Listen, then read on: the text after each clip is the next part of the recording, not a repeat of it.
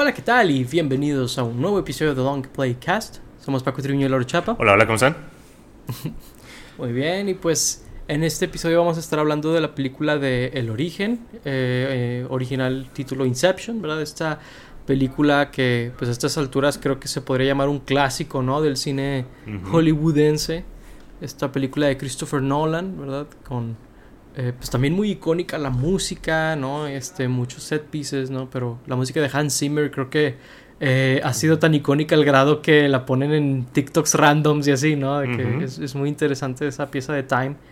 Eh, muy imitada también, ¿no? esa, esa música que ha sido con los años. y pues digo, creo que esta película es una... me atrevería a decir uno de los mejores trabajos de Christopher Nolan, ¿no? Que es uno de los directores con el pedigree o el estándar más alto, ¿no? En todo Hollywood. Ajá. Y pues esta es una de sus mejores piezas y creo que creo que es este uh, muy interesante porque tiene como de todo un poco, ¿no? Tiene eh, introspección, tiene filosofía, tiene psicología, tiene además un drama muy interesante eh, y todo alrededor de una película de robo, ¿no? Una heist movie que es como eh, muy, muy curioso tener como una, esta combinación, ¿no? Eh, eh, y pues bueno, digo, pues una, una película muy interesante. Lauro, ¿tú qué opinas de Inception? Inception es una de mis películas favoritas de todos los tiempos, punto.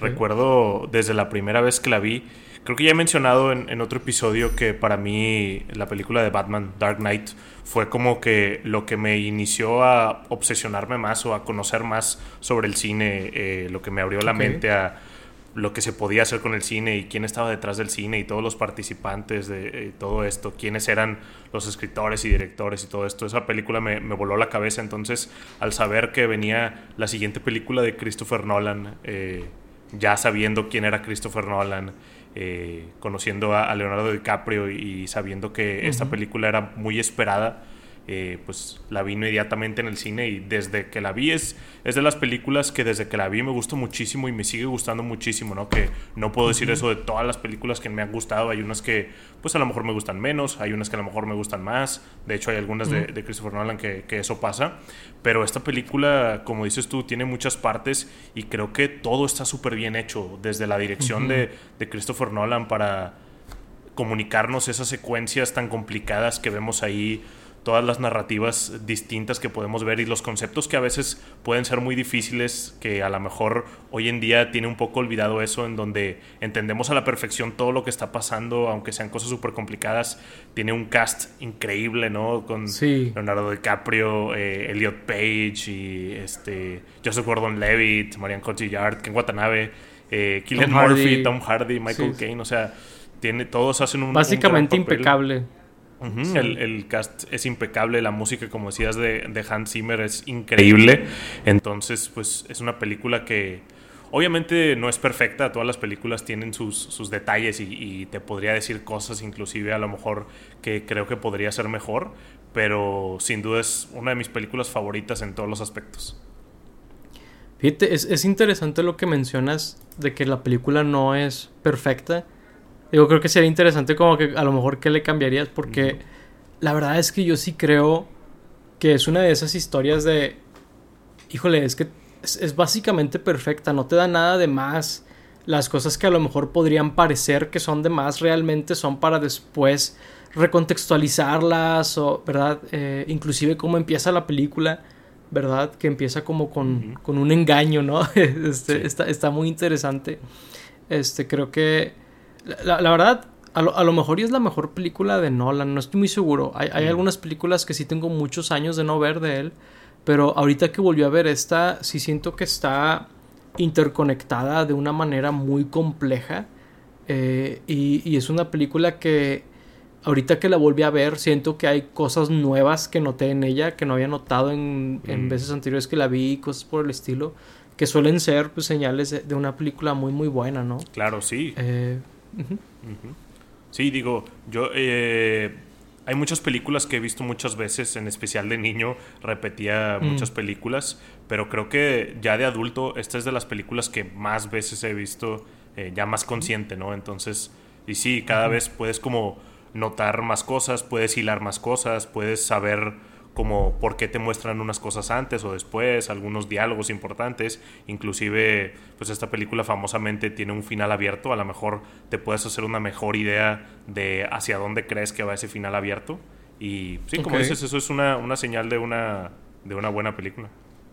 Sí, que digo, el final abierto medio fue spoileado, ¿no? O sea, por Chris Nolan. Y digo, en la misma película como que te da a entender que realmente no es abierto, ¿no?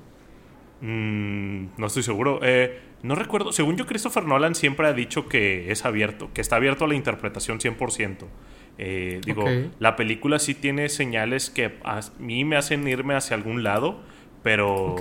Pues bueno, con lo que dice Christopher Nolan, la verdad es que no estoy muy seguro, pero si es de esas películas que desde la primera vez que la vi hasta la última que la acabo de ver, me siguen, eh, me sigue haciendo pensar, ¿no? Muchas películas las terminas de ver y no vuelves a pensar en ellas hasta que alguien te las menciona. Ah, claro. Y nunca he podido sacarme esta película de la cabeza. Y creo que esa es otra señal de su, su grandeza.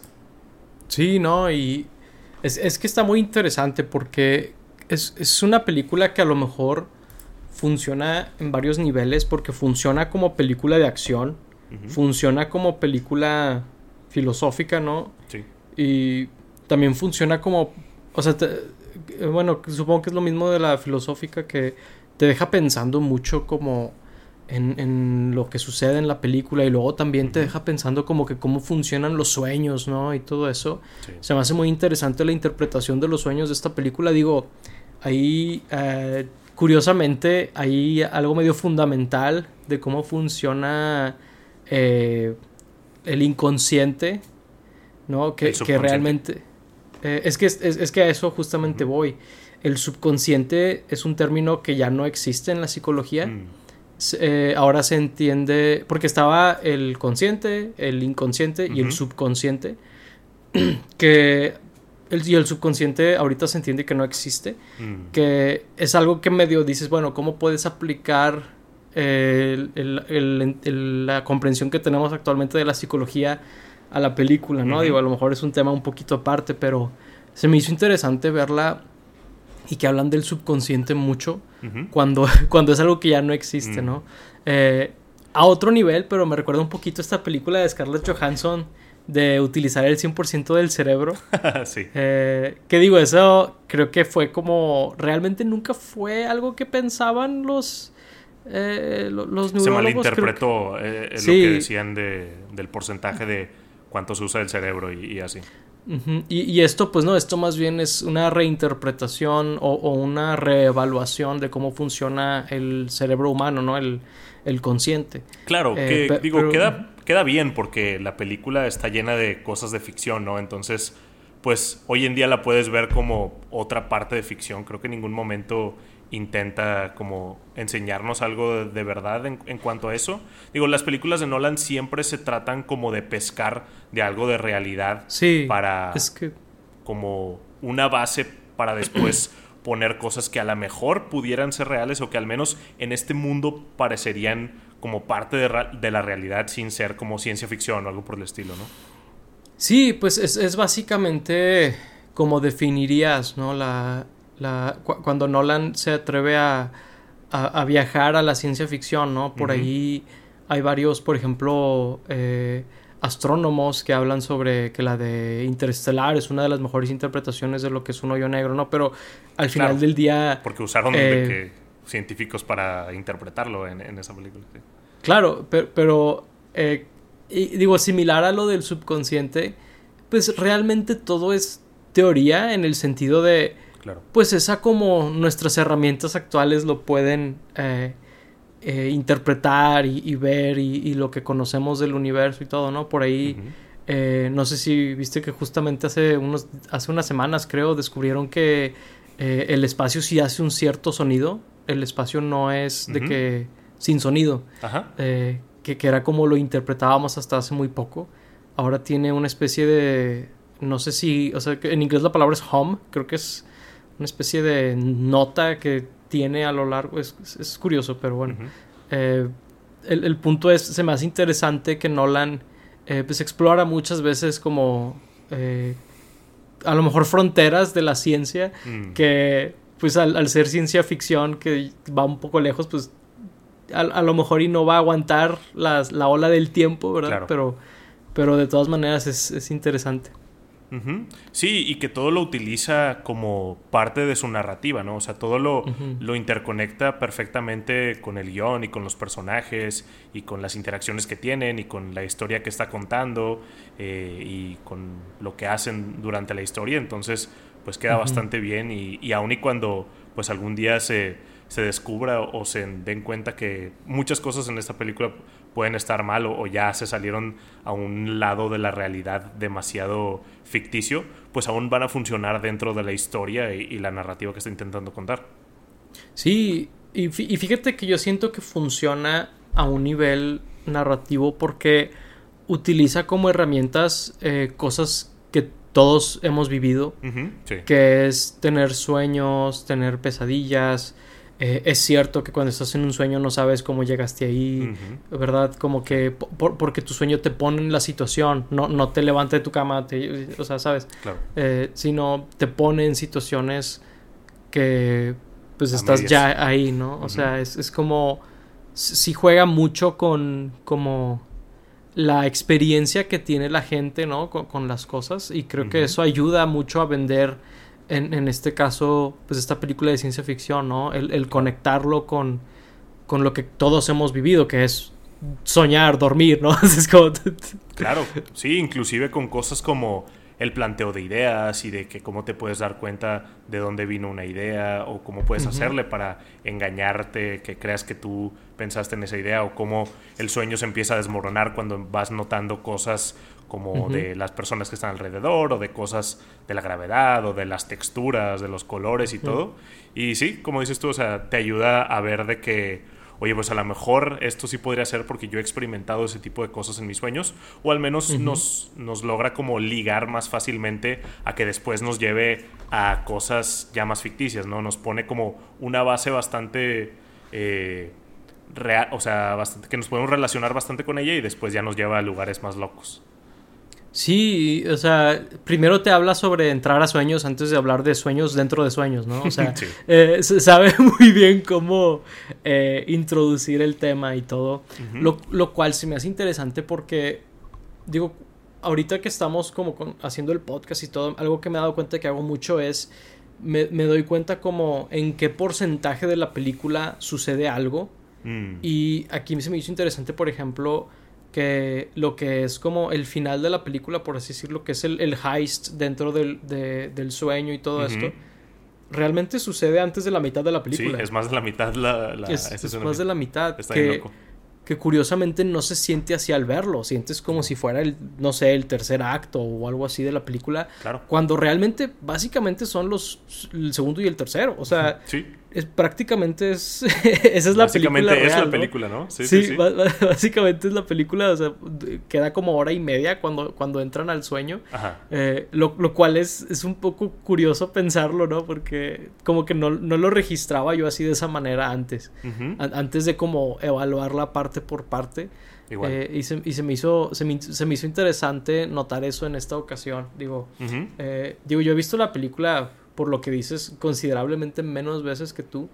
eh, así que sí, sí, sí, sí he notado diferentes cosas cada vez que la veo.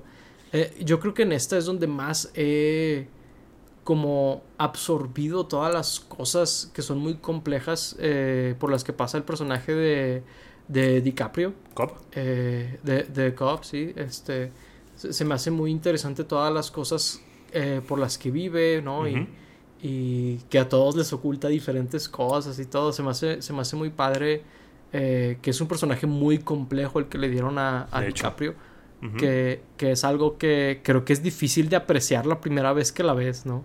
Sí, de hecho DiCaprio hace un gran trabajo porque la verdad es que Cobb es un personaje entre que se está volviendo loco, o sea, está como perdiendo la cabeza cada vez más y al mismo tiempo está intentando salir de eso e intentando como regresar a su vida normal, ¿no? Entonces, pues el trabajo de DiCaprio es transmitirnos eso y sí lo puedes ver donde su desesperación lo está llevando a hacer cosas como, pues, más locas o cosas más como fuera de lo común o que lo están llevando a una desesperación y, puedes verlo como cada vez actúa más irracional o más peligrosamente y sí, o sea, eso no podría ser sin, sin DiCaprio. También este, tiene una muy buena, un papel muy importante en la película que es explicar cómo funciona, ¿no? Creo que eso en las películas de Nolan pues siempre es importante porque pues si eso no funciona o si eso se pierde, ya no funciona el resto de la película. Y así como dices de que más de la mitad de la película es, esa escena final, digamos,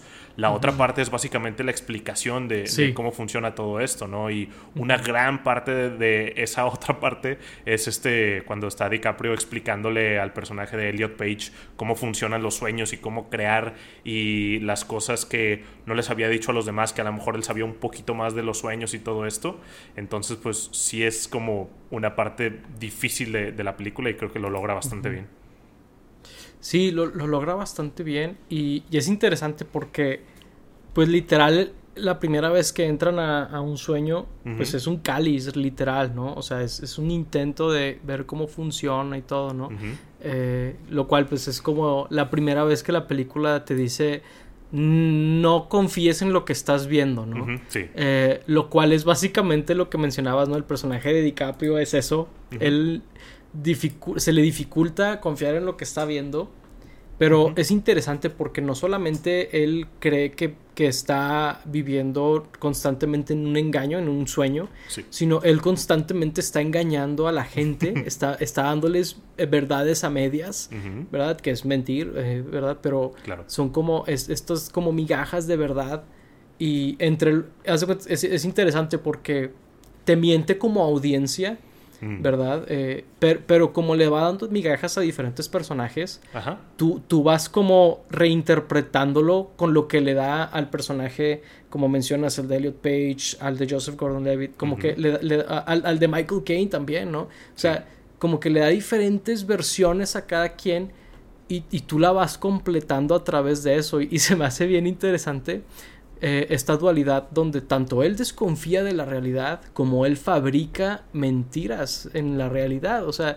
son ambas cosas, ¿no? Y, eh, y, pues de hecho, pues es, una de las cosas fundamentales, ¿no? Una, de las mentiras que él fabrica, lo, que eh, es, básicamente el desenlace de, su historia con, la esposa, ¿no? Con, el personaje de esta Marion Cotillard, ¿no?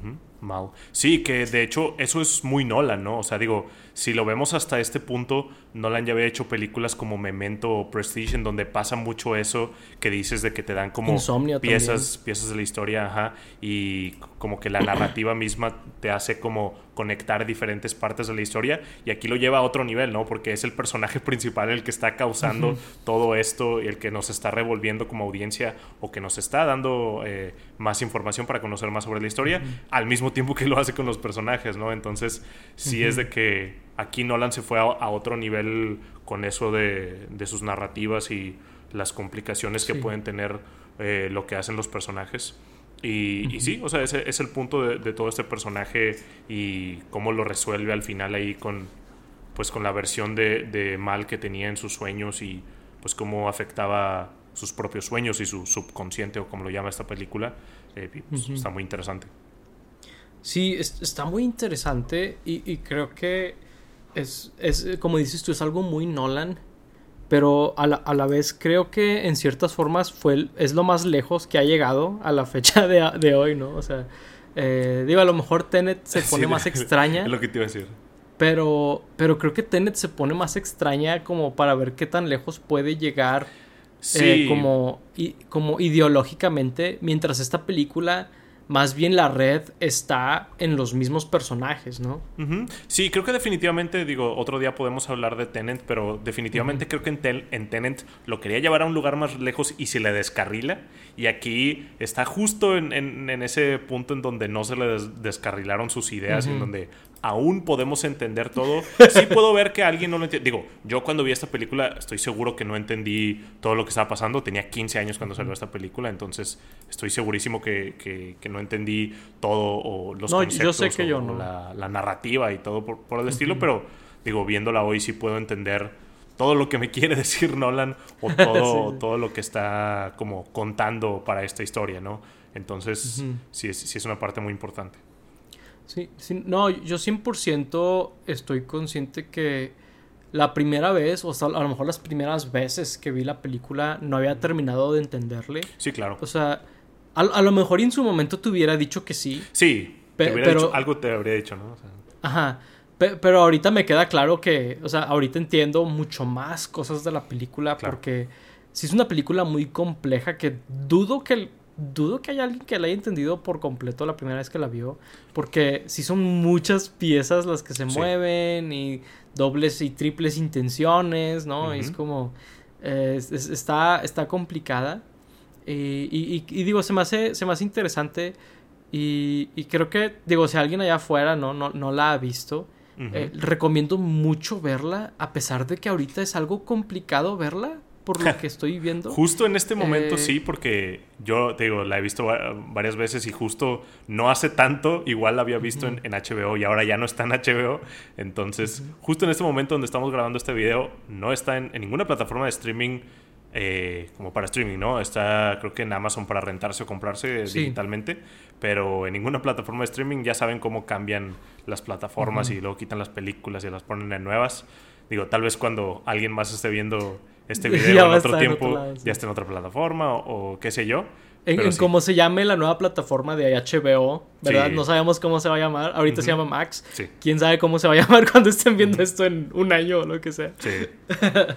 sí, pero si, si realmente nunca la han visto, véanla. Y aunque Siento que Inception está medio olvidada comparada con algo como Interestelar. Siento que Interestelar mm. sí, le, quitó un poco el, spotlight, al menos en la percepción de la gente, ¿no? A lo mejor ya si les preguntas directamente te pueden decir otra cosa, pero sí siento que se habla mucho más de Interestelar hoy en día que, que de Inception, cuando siento que a mí me gusta más Inception, digo, las dos me encantan, pero sí, siento que está un, un, poco olvidadita en, comparación a, otras películas. Obviamente Dark Knight, esa nunca la olvida la gente, pero definitivamente... No, sé si muchas personas tal vez en algún momento pensaron que Inception podría estar sobrevalorada o, la llamaron como sobrevalorada, pero yo creo que está perfectamente valorada. Sí, o sea, a lo mejor y no es una de mis películas favoritas personales ¿verdad? Eh, de mis top 5 o lo que sea. Pero sí te puedo decir, desde, con, mi ojo crítico, que es una de las mejores películas que hay. O sea, o sea, si lo veo desde un punto de vista, entre comillas, objetivo, ¿verdad? Sí creo que cómo está hecha la película, lo entretenida que es y todo, sí es muy, muy... O sea, es que no, Nolan, la verdad, está en otro nivel. O sea, hasta, cuando la riega, hasta en Tenet, es, es, muy bueno. O sea, inclusive en Tenet, que es como que estoy viendo, es, es, este... Me atrevería a decir que es un poquito como Hideo Kojima en ese sentido, donde a lo mejor a veces va demasiado lejos con sus ideas, pero es como, ok, digo, a lo mejor y fuiste muy lejos aquí o allá, pero sigue siendo uno de los mejores eh, narradores de, la era moderna, ¿no? Christopher Nolan. Sí, este, y es muy cierto, o sea, esta película todo el tiempo está súper entretenida, eh, está, te tiene en, la orilla de, de, tu asiento todo el tiempo, pues esperando a ver qué va a pasar. De hecho, ahí a la mitad de la película introducen un concepto que hace que todo importe mucho más, ¿no? Porque siento que a lo mejor si no hubieran introducido este concepto, eh, todo se podría resolver relativamente fácil y agregan un, peligro que no había antes en la película, que es eh, en este mm. último sueño que se ponen, es de que si se mueren se van a o volver locos o se les va a borrar la este. mente, así van a estar en el purgatorio y pues aumenta eh, la importancia de lo que están haciendo muchísimo más, ¿no? Entonces sigue introduciendo conceptos la película que te tienen como más interesado y la música, la música ayuda bastante cómo va ah, creciendo la música, digo, desde el principio eh, Hans Zimmer utiliza estos instrumentos muy bombásticos, eh, los cuernos, los cornos franceses legendarios que todos conocemos. Eh, pero la música va creciendo toda la orquesta demasiado y resulta, yo creo que en una de las piezas más preciosas que se ha creado en la historia de la música del cine, que es Time. Solo superada por el mismo Hans Zimmer después en Interstellar, en mi opinión. Pero sí, es, es, es uno de los mejores soundtracks y puesto en la película. A lo mejor si lo escuchamos individualmente hay una que otra pieza como Time eh, muy, muy padre, pero creo que en la película es donde funciona perfectamente por cómo va creciendo la música junto con la historia. Sí, yo a lo mejor ahí diría Schindler's List de John Williams. Precioso. E-, ese, soundtrack es sublime, pero... Eh, no, digo, es que Hans Zimmer es como o sea, Hans Zimmer en compositores es como hablar de Christopher Nolan en, directores, ¿no? Literal, o sea, es de que son lo mejor que, que, tiene el mundo ahorita que ofrecer. O sea, compositores vivos, o sea, Hans Zimmer. O sea, es como. es, de, lo, de lo mejor que existe. Y, y sí, este, este soundtrack es impecable. O sea, de, inicio a fin. Y, y lo que mencionas de que cómo va creciendo junto a la película. Entre más loca se vuelve, más crece, ¿no? Y, y, es, es increíble. Y y debo decir, en, esta ocasión que vi la película, algo interesante que conecté eh, me, recordó mucho a la escena donde está al final hablando con su esposa, con Mal, el personaje de DiCaprio, que, están como, que está explicándole por qué eh, ¿Spoilamos la película? Sí, digo, es una película muy vieja. Ok, bueno, la voy a spoiler. vayan a verla. Pero que le explica mal que no es real y por qué él ya tiene que aceptar que ella no es real y todo eso, ¿no? Sí. Eh, la música que está me recuerda mucho a cuando Simba en El Rey León está como aceptando que su papá está muerto, de que papá le va, que no sé qué. O sea, la música es. no sé si genuinamente es similar pero me recordó a esa música en ese momento. Digo, también es de Hans Zimmer, no crean que estoy diciendo que se copió, es de él, ¿verdad? Si, se copió es de él mismo. O sea, eh, me, mm. recordó un poquito y luego pues también temáticamente similar la escena que está pasando. Así que se me hizo interesante esa conexión. y, y, sí, lo que mencionaste, Time, es, es, una de las piezas más legendarias del cine moderno por algo, ¿no? Sí, y digo, sí, claro que, puede pasar, o sea, lo mencionamos con otros compositores, por ejemplo, John Williams, siempre se nota las cosas que John Williams hace en sus, en sus piezas y cómo se relacionan una con las otras, también lo podemos ver claramente en, en este Hans Zimmer, entonces sí, no, no, no dudo que sea el caso en donde sean cosas muy similares. Ahí a lo mejor es de las únicas cosas que me puedo quejar ahorita legendariamente. Eh, creo que no, no hablamos de Tenant en, el podcast, ¿verdad? O sí hablamos de Tenant, no me acuerdo. Creo que no. chistosamente hablamos de esto hace unos días. que si hablábamos de ello, no. Pero bueno, podemos hablar, hablar de ella. Eh, pero una de las de mis quejas de, las muchas de Tenet es que el mix está muy malo del de, ah, audio con, las voces. claro. Que es algo de que Christopher Nolan ha dicho que, que, lo hace a propósito. Siento que aquí puedo ver el comienzo. Digo, también en, las de Batman creo que se puede notar algunas partes. Pero digo, acabo de decir que, que es increíble cómo va creciendo la música con, con la escena pero ya hacia el final siento que sí es un poco demasiado. Digo, yo siempre veo las películas con subtítulos, eh, digo, en inglés, ¿no? Inclusive la, veo en inglés y veo los subtítulos en inglés. De hecho, en gran parte es por culpa de Christopher Nolan, pero eh, digo, sí siento que se llega a perder un poco el diálogo hacia el final, eh, que es algo de las, de las cosas que, que le critico a Christopher Nolan moderno. Fíjate que a Christopher Nolan se lo criticó ahorita por, con Tenet, sí siento que pasó. Eh, creo que con Dunkirk, también. Sí. Eh, pero en esta fíjate que no me pasó. Y te digo que no me pasó porque yo, yo sí no veo películas con subtítulos. Mm.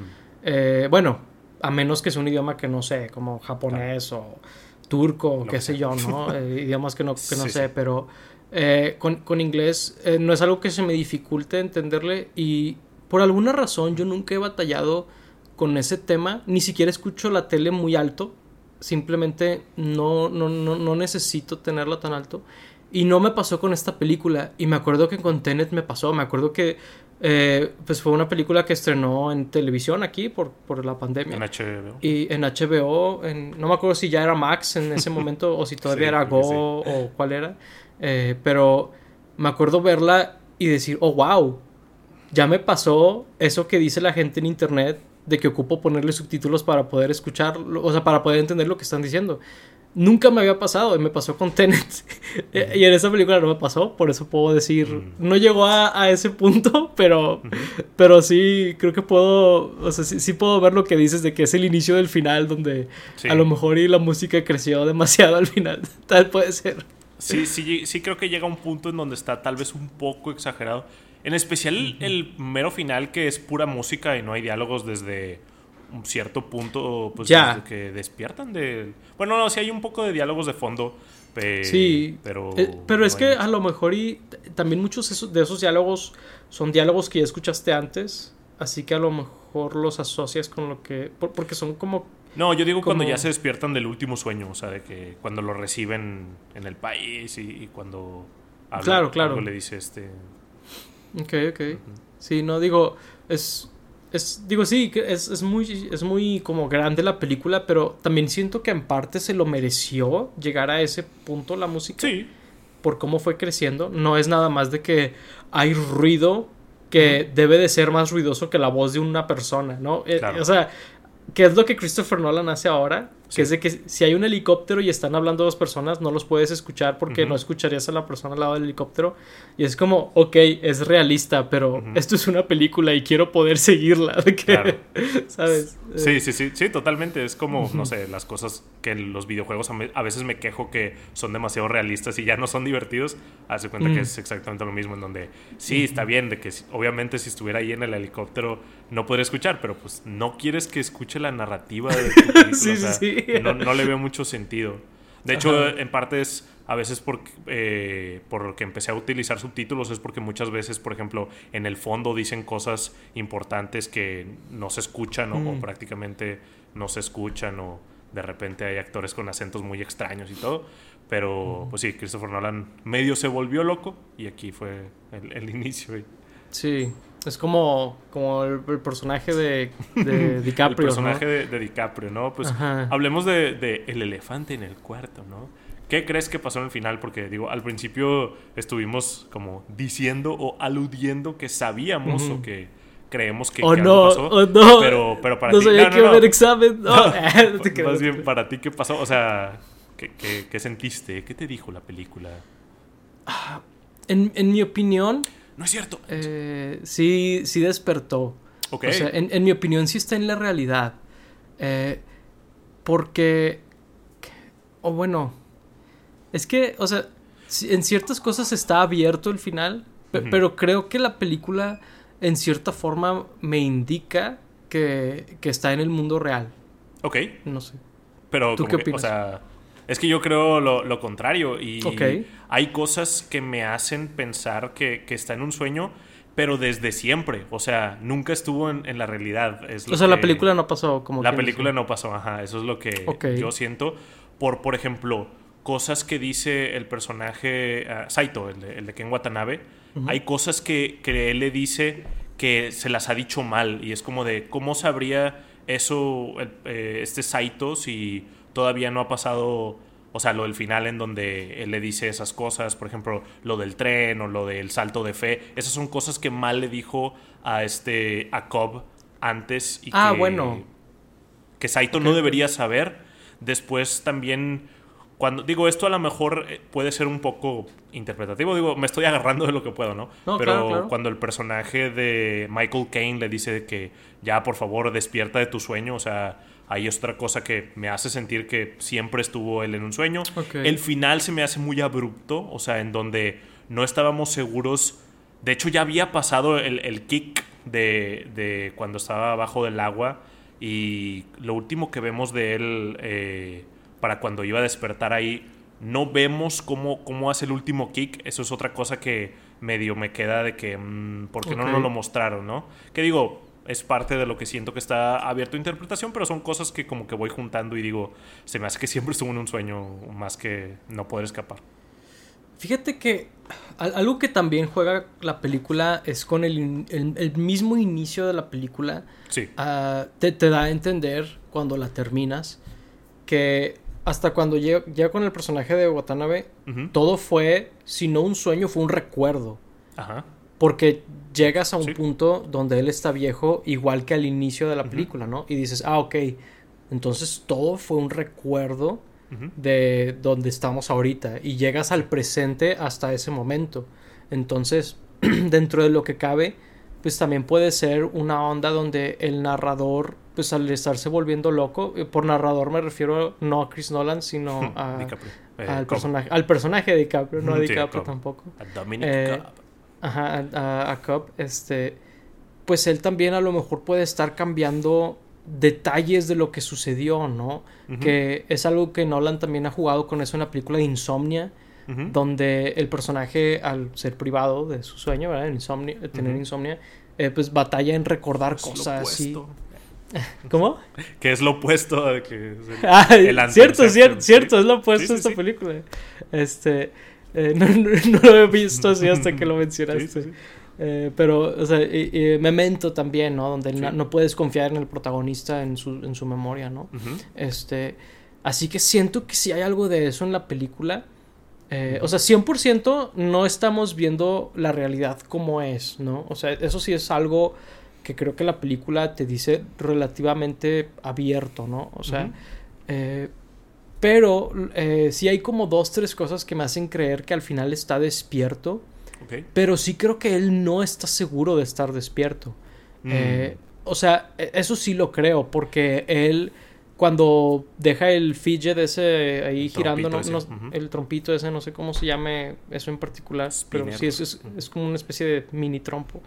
Eh, que él no se espera a ver si, de- si, si deja de girar, Ujú. ¿Verdad? Y ya dice, bueno, voy a ver a mis hijos, ¿no? O sea, pero, pero sí creo que la película te dice, ah, mira, sí está como dejando de girar, ¿no? También creo que es eso. Mm.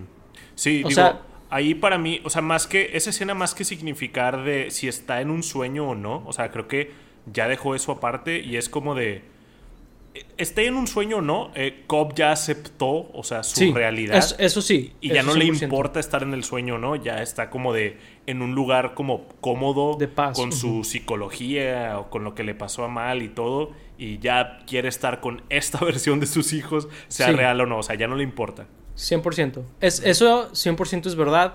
Porque lo pone y es de que. Whatever. Se o va, sea, ¿no? Sí. Se va. Pero si ves al, el fidget como que está dejando de girar, ¿no? O sea, se- según yo, en, eh, el mensaje no es, según yo, no es abierto en el sentido de si está o no en la realidad, ¿no? Sino, digo, sé que es una duda y, y justamente estamos debatiéndolo, pero a mi percepción es más bien que dejó de importar si está en la realidad o no. Sí. O sea, creo que es, es- ese es el, el mensaje del final de la película. El verdadero final. El final de Inception explicado en una hora. en, en una hora o lo que sea que lleva el episodio. Ujú.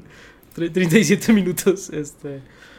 eh, Sí, sí, pero... No, pero o, sea, o sea, sí, definitivamente es como el final del arco de, de Cobb, ¿no? Porque, o sea, aun y cuando lo que yo digo que sea cierto de que nunca pasó la historia, por así decirlo, pues creo que sí es importante tener como una estructura de, de personajes y un arco por el cual, cual haya pasado, ¿no? Entonces, creo que está muy bien este final en donde sí superó sus problemas o sí dejaron de importarle al menos y ya es como una persona nueva y pues no lo, lo demuestra ahí eh, ignorando el, el trompito ese.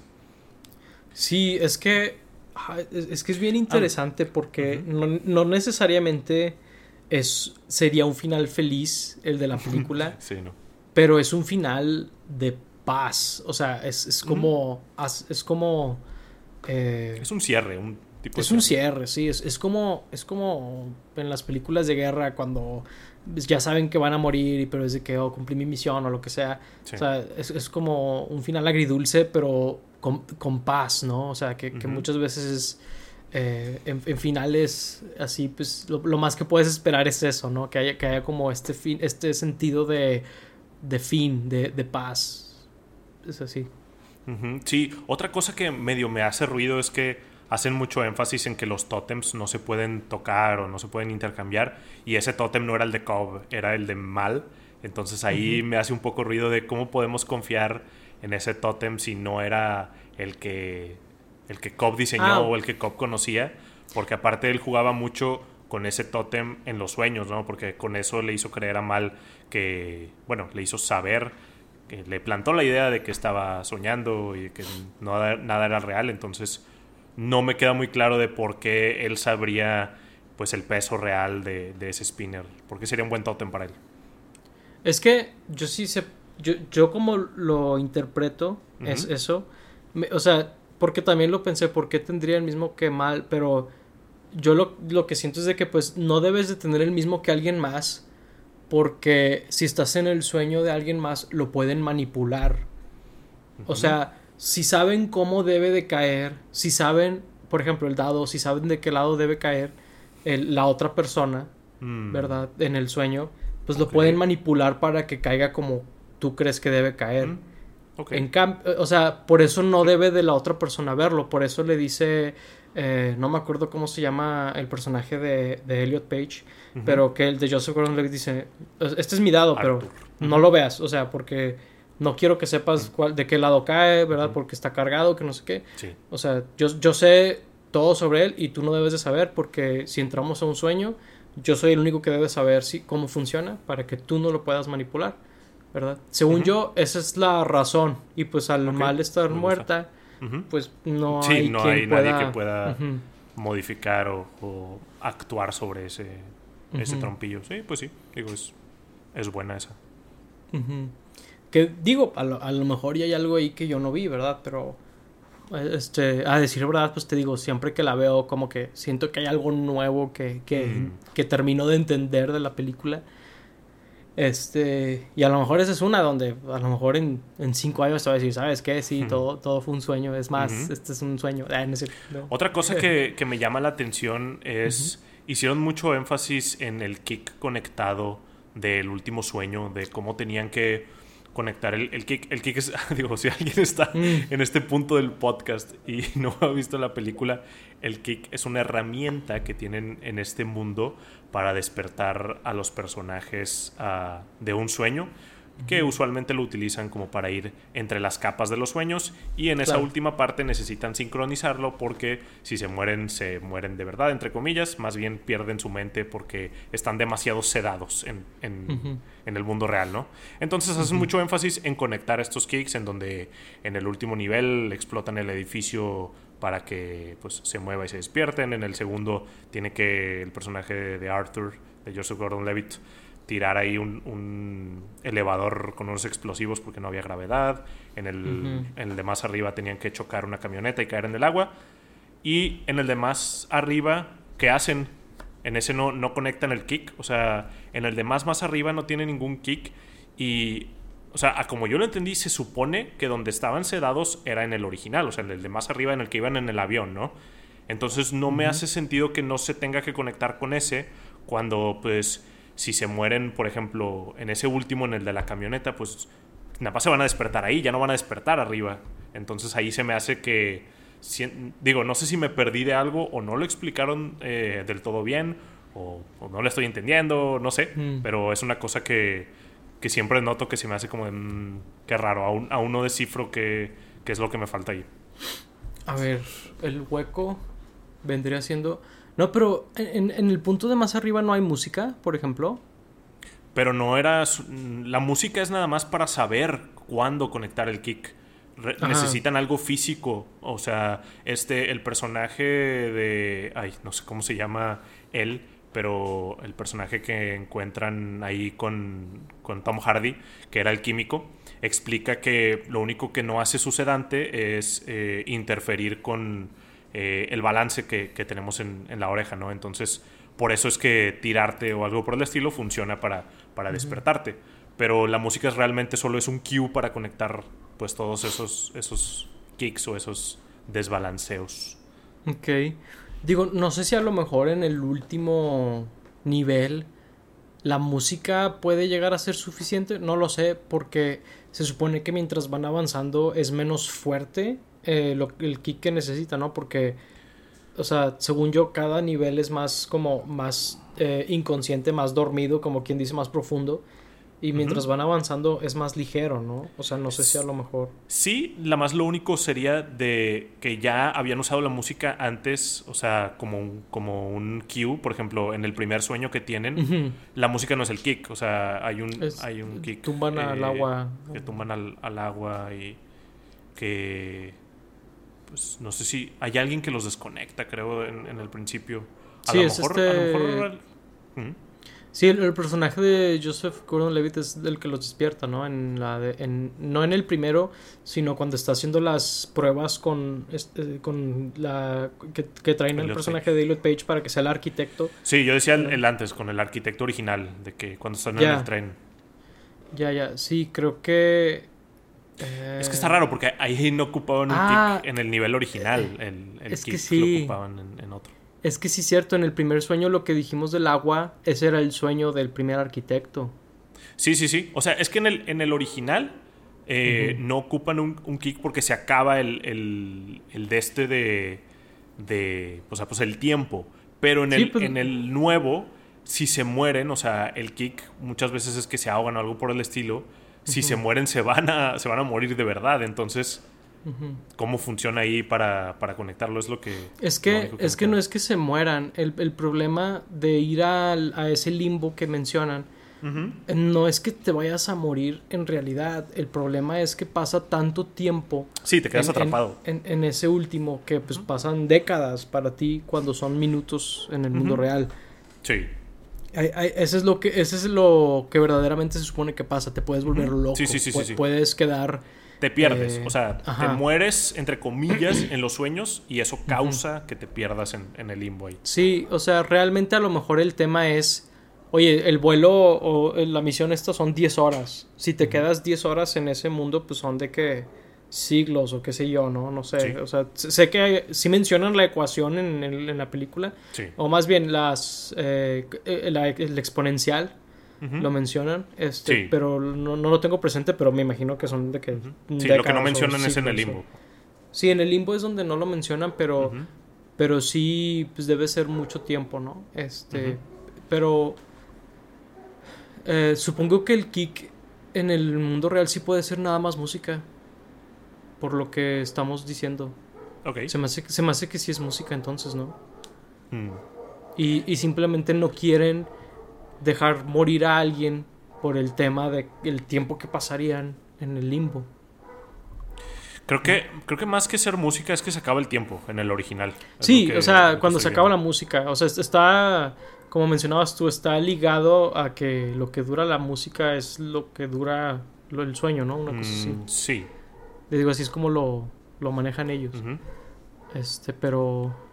Pero sí, digo, creo que digo, creo que está complejo, evidentemente. Eh, y, pues cuando están dentro de un sueño, de un sueño, de un sueño, es como que, ok, creo que se están volviendo locos, ¿no? Sí. Este. Y se me hizo interesante, fíjate, eh, lo que intentaron hacer por el personaje de este Gillian Murphy. Cillian Murphy, perdón. Killian. Este. Que creo que está interesante lo que intentan hacer de como recontextualizar sus memorias, pero a un nivel donde hasta te puedes preguntar si eso es lo que quiso decir su papá, por ejemplo. Está, está curioso. Digo que muy seguramente no, muy seguramente genuinamente le dijo que era una decepción. este, Pero está interesante cómo lo manipulan de tal, de tal manera que parte de ti desea que sea cierto, ¿no? Lo, que, lo que le dicen. Sí, lo terapean de, de manera interesante y pues como que lo ayuda, ¿no? Hasta hacen un comentario los personajes durante la historia cuando están creo que en el primer nivel de que este vato debería estar pagándonos más que, que Saito, ¿no? Por todo lo que le estamos ayudando. Y, y como dices tú, o sea, sea o no sea verdad, pues lo ayudó como a estar más tranquilo consigo mismo o más feliz de, pues, lo que vivió, la relación con su padre.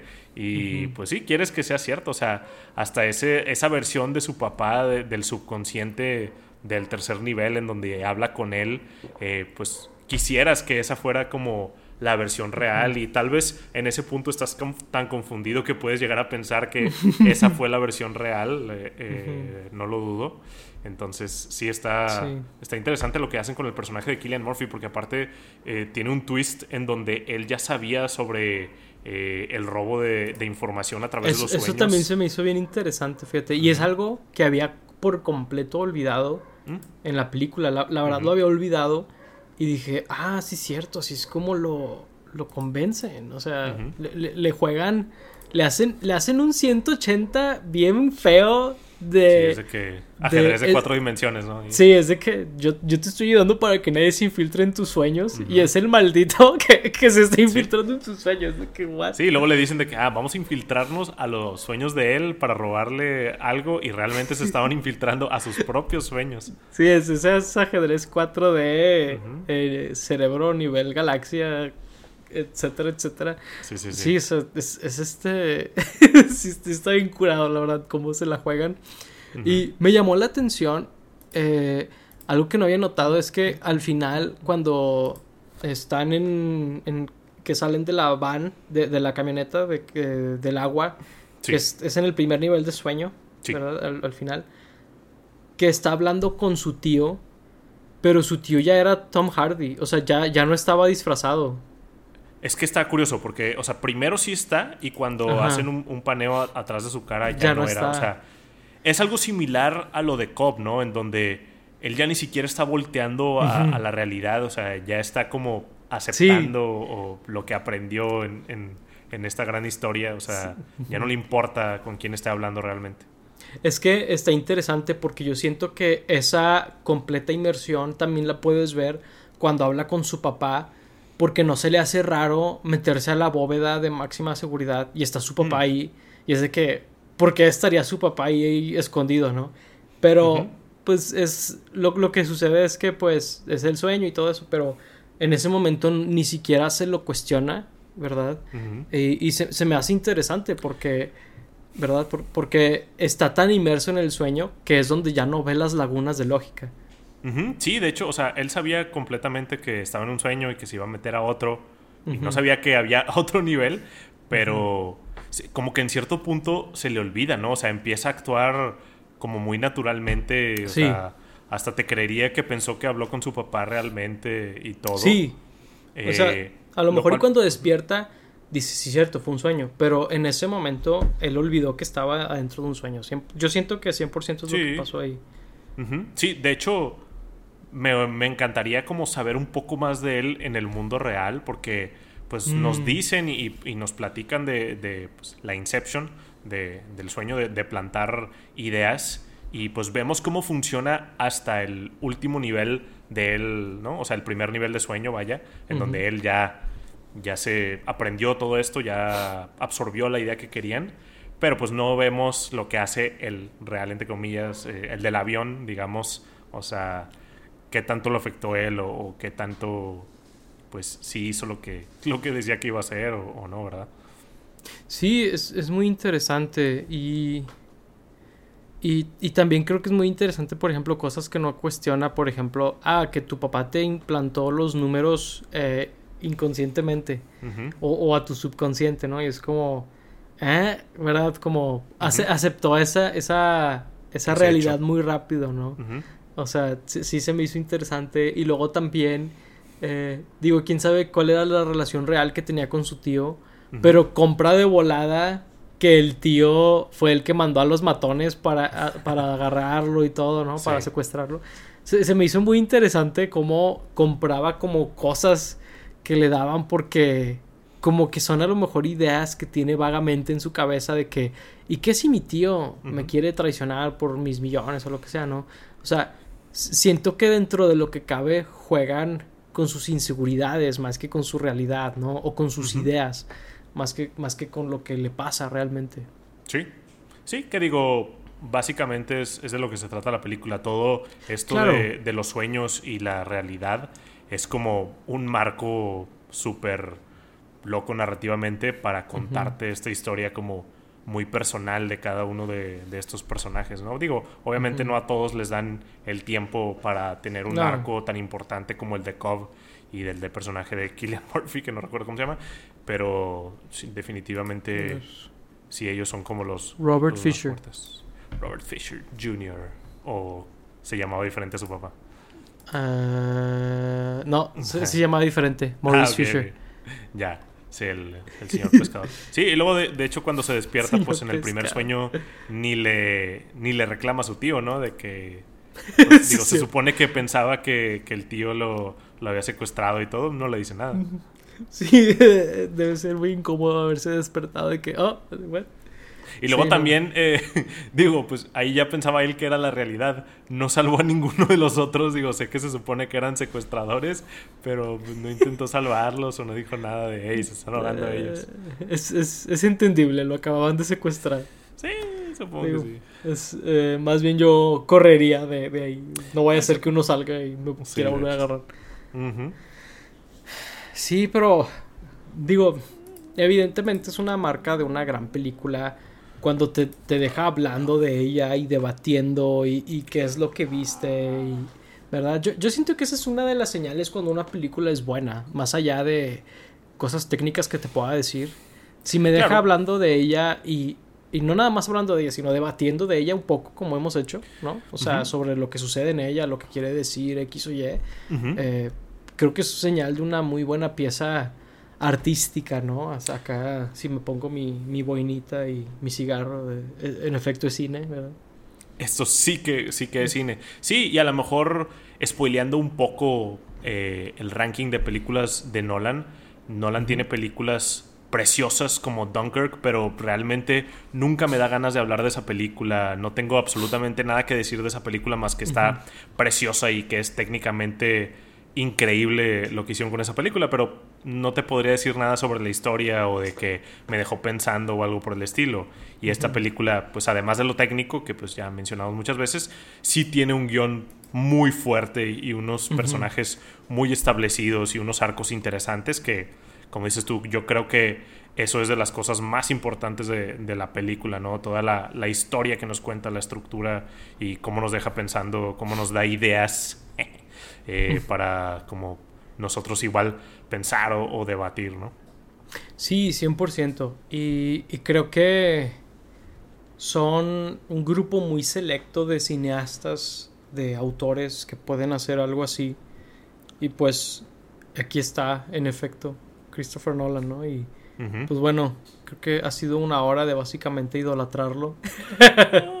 Después podemos tirarle, tirarle caca en, en uno de Tenant. No sí, pasa nada. Sí, sí, no pasa nada. Este... O de Oppenheimer, no lo hemos visto, tal vez es basura. O de Oppenheimer. Sí, puede ser, basura. quién sabe. Ahí... no creo. ¿Quién sabe, pero... si, quién sabe si sobrevivamos? Porque ya ves que dice ah, que quiere sí, que cierto. sientas la bomba atómica en la sala de cine. Sí. Eh, pues no sé, digo, hasta donde recuerdo son bastante letales, eh, históricamente hablando. Un poquillo. Eh, así que, pues quién sabe si la sobrevivamos, la verdad. ¿Verdad? Este. Pero bueno, eh, ahí si han visto esta película, digo, evidentemente hay mucho de qué hablar sobre ella. Sí. Díganos qué opinan de ella, si alguno de nosotros está bien o si los dos somos unos tontuelos, también háganos saber en los si comentarios. odian esta película. Si odian esta película, eh, sí, coméntenlo porque es díganos, de que, díganos. pues porque la odian, ¿no? Digo, sí. creo que eh, en, entre más diferente opinión, más es interesante escuchar como de dónde viene esa opinión, ¿verdad? Claro. Eh, pero bueno, sin más por el momento, eh, pues fuimos Paco Truñi y Laura Chiapa. Gracias por escucharnos. Hasta la próxima. Bye bye.